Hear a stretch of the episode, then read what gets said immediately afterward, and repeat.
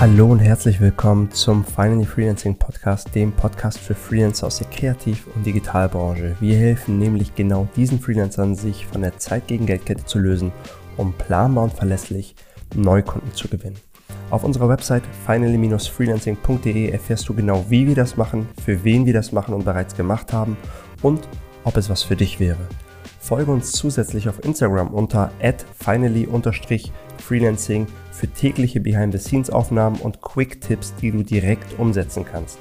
Und jetzt freue ich mich sehr auf dich und wünsche dir viel Spaß bei unserer heutigen Podcast-Folge. Let's go!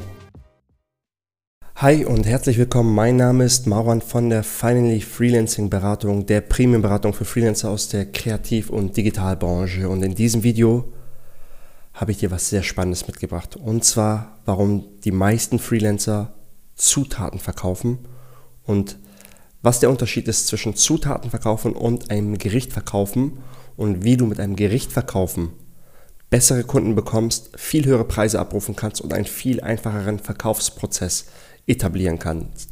Lass uns direkt starten. Was meine ich mit Zutaten verkaufen? Sehr viele Freelancer aus der Kreativ- und Digitalbranche eignen sich mit der Zeit unterschiedliche Skills an. Diese Skills spielen sich overall in einem bestimmten Bereich, in einer bestimmten Branche ab. Es kann sein, dass jemand im Digital Product Design UX Design kann, UI Design kann, ein bisschen Research drauf hat, vielleicht äh, User Journeys machen kann. Es kann sein, dass jemand als Art Direktor äh, Brandings machen kann, also wirklich Marken entwerfen kann und dann äh, die ganzen Werbemittel dafür machen kann, ähm, Logos machen kann, Schriften machen kann, vielleicht äh, offline setzen kann, sich um Typografie kümmern kann, all diese Dinge. Es kann auch sein, dass jemand in ähm, Paid Advertising sehr gut ist oder dass er sagt, ich mache einfach Paid Advertising, Google, Facebook und und und. Es entsteht eine Zutatenpalette. Man kann unterschiedliche Dinge. Manchmal sind auch Dinge in dieser Palette drin, die jetzt nicht unbedingt ähm, direkt in dieser Branche, sondern ergänzende Dinge, die sehr, ähm, ähm, die sehr ja, von Vorteil sein können. Wenn jemand jetzt irgendwie gute Projektmanagement-Skills hat, zu seinen kreativen Skills. All diese Dinge, das sind Zutaten. Was die meisten machen, wenn sie, mit, wenn sie sich selbst präsentieren, erstens auf dem Markt und auch wenn sie mit potenziellen Kunden interagieren. Lieber Kunde, lieber potenzielle Kunde, schau dir mal meine Zutaten an. Was gefällt dir? Und der Kunde sagt, hm, cool, ich nehme mir eine Banane und ich nehme mir einen Apfel und sagt, den Rest brauche ich aber nicht. Aber du hast noch so viel mehr zu bieten. Du kannst dem Kunden nicht verübeln. Du hast ihn dazu eingeladen, sich einzelne Zutaten herauszupicken. Du lässt ihn diktieren, was er möchte. Die Gefahr dabei ist, eine Banane und ein Apfel sind sehr vergleichbar. Er nimmt, eine, er nimmt deine Banane oder deinen Apfel und vergleicht sie mit der Banane eines Konkurrenten oder ein, den Apfel eines Konkurrenten. Das heißt, wenn er diesen Vergleich hat, ist ein einziger Vergleichsanker immer der Preis. Wie kommst du weg, dass du immer mit dem Preis verglichen bist? Ja, ich kenne jemanden, der macht es noch günstiger. Ja, der und der macht das für so und so viel. Indem du wegkommst von Zutaten verkaufen. Indem du den Kunden ein Gericht anbietest. Und jetzt kommt der Trick dabei. Das Gericht muss im Vergleich zum Nutzenpotenzial für den Kunden, also der Nutz, den Nutzen, den der Kunde von diesem Gericht hat, muss viel höher sein als der Preis, den du für diesen Gericht beanschlagst, für dieses Gericht beanschlagst. Wichtig, es ist egal, wie lange du an diesem Gericht sitzt. Der einzige Faktor für die Bemessung des Preises des Gerichts ist der Nutzenpotenzial deiner äh, potenziellen Zielgruppe. Ich weiß, viel Buzzword-Bingo. Jetzt nochmal in Klartext. So, wenn, wenn, du ein Gericht aussuchst, kann es auch sein, dass du einzelne Zutaten auslässt, weglässt und sagst, diese Zutat brauche ich eigentlich nicht mehr. Die habe ich in der Vergangenheit so selten gebraucht. Ich koche nur aus diesen Zutaten jetzt ein richtig leckeres Gericht. Aber bevor du anfängst zu kochen, sprichst du mit deiner potenziellen Zielgruppe. Du redest mit denen. Worauf habt ihr eigentlich Hunger? Was möchtet ihr eigentlich? Welches Craving ist von euch nicht erfüllt worden in der Vergangenheit? Welcher Hunger ist von euch nicht gestillt? Vielleicht sind das auch ähm, bestimmte Bedürfnisse, ein bestimmter Hunger auf ein Gericht, auf eine Sache, die sie selbst gar nicht so beziffern können. Und das ist der Input, den du dann bekommst, so dass du sagst, ah, ich bin mit meiner Zielgruppe in Interaktion gegangen. Ich habe mich mit denen ausgetauscht und ich weiß ziemlich genau, worauf sie Hunger haben. Und wenn du dann ein Gericht anbietest und ein Gericht kochst und auch nach außen hin dich mit diesem Gericht positionierst, fängt der Geruch schon an, die richtigen Leute anzuziehen. Wenn du mit den Leuten im Gespräch bist, kannst du sagen, lieber Kunde, das ist das Gericht, das ich dir anzubieten habe. und das Gericht, ich weiß, dass dir das Gericht schmecken wird, weil A, B und C. Genau ähnliche Kunden wie, wie, wie du haben in der Vergangenheit von diesem Gericht gekostet und sie haben gar nicht genug bekommen. Und der Kunde denkt sich, alter Schwede, woher weiß sie oder woher weiß er, dass ich so krass Hunger auf genau dieses Gericht habe. Das heißt, du lädst den Kunden gar nicht dazu ein, aus deiner Zutatenpalette zu picken, denn die einzelne Zutat an sich ist vergleichbar, sie schmeckt vielleicht nicht super lecker und sie ist nichts Besonderes. Aber er ist ein guter Koch, der daraus ein Gericht kocht und sagt, dass ich mache da was Besonderes draus. Es ist ein Erlebnis und das bringt dem Kunden richtig was. Das macht es zu was Besonderem.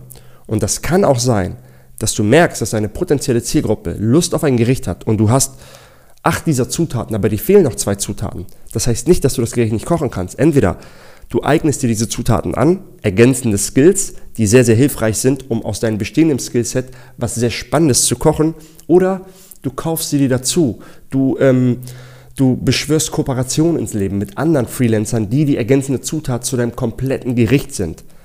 Ich hoffe, du kannst mir folgen und ich hoffe, du verstehst ein bisschen, was ich meine.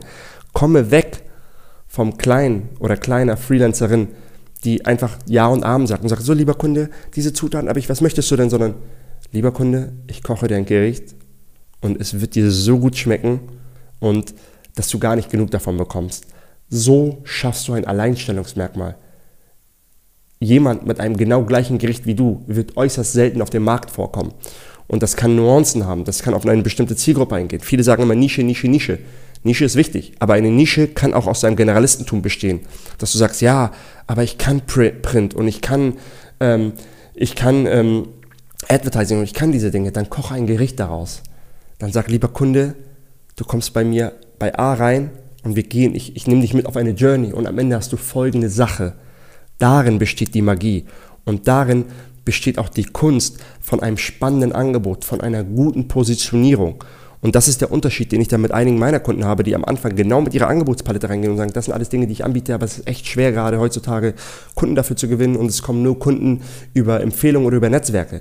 Wenn du anfängst, so ein Gericht zu haben, hast du einen ganz anderen Hebel in deinem Stundensatz. Ich habe Kunden, die ihren Stundensatz verdreifacht, verdoppelt oder sogar schon verfünffacht haben, weil sie dieses Prinzip, weil ich mit denen in der Beratung dieses Prinzip auf sie anwende und sie dabei begleite, dass sie diese Strategie umsetzen und erfolgreich implementieren.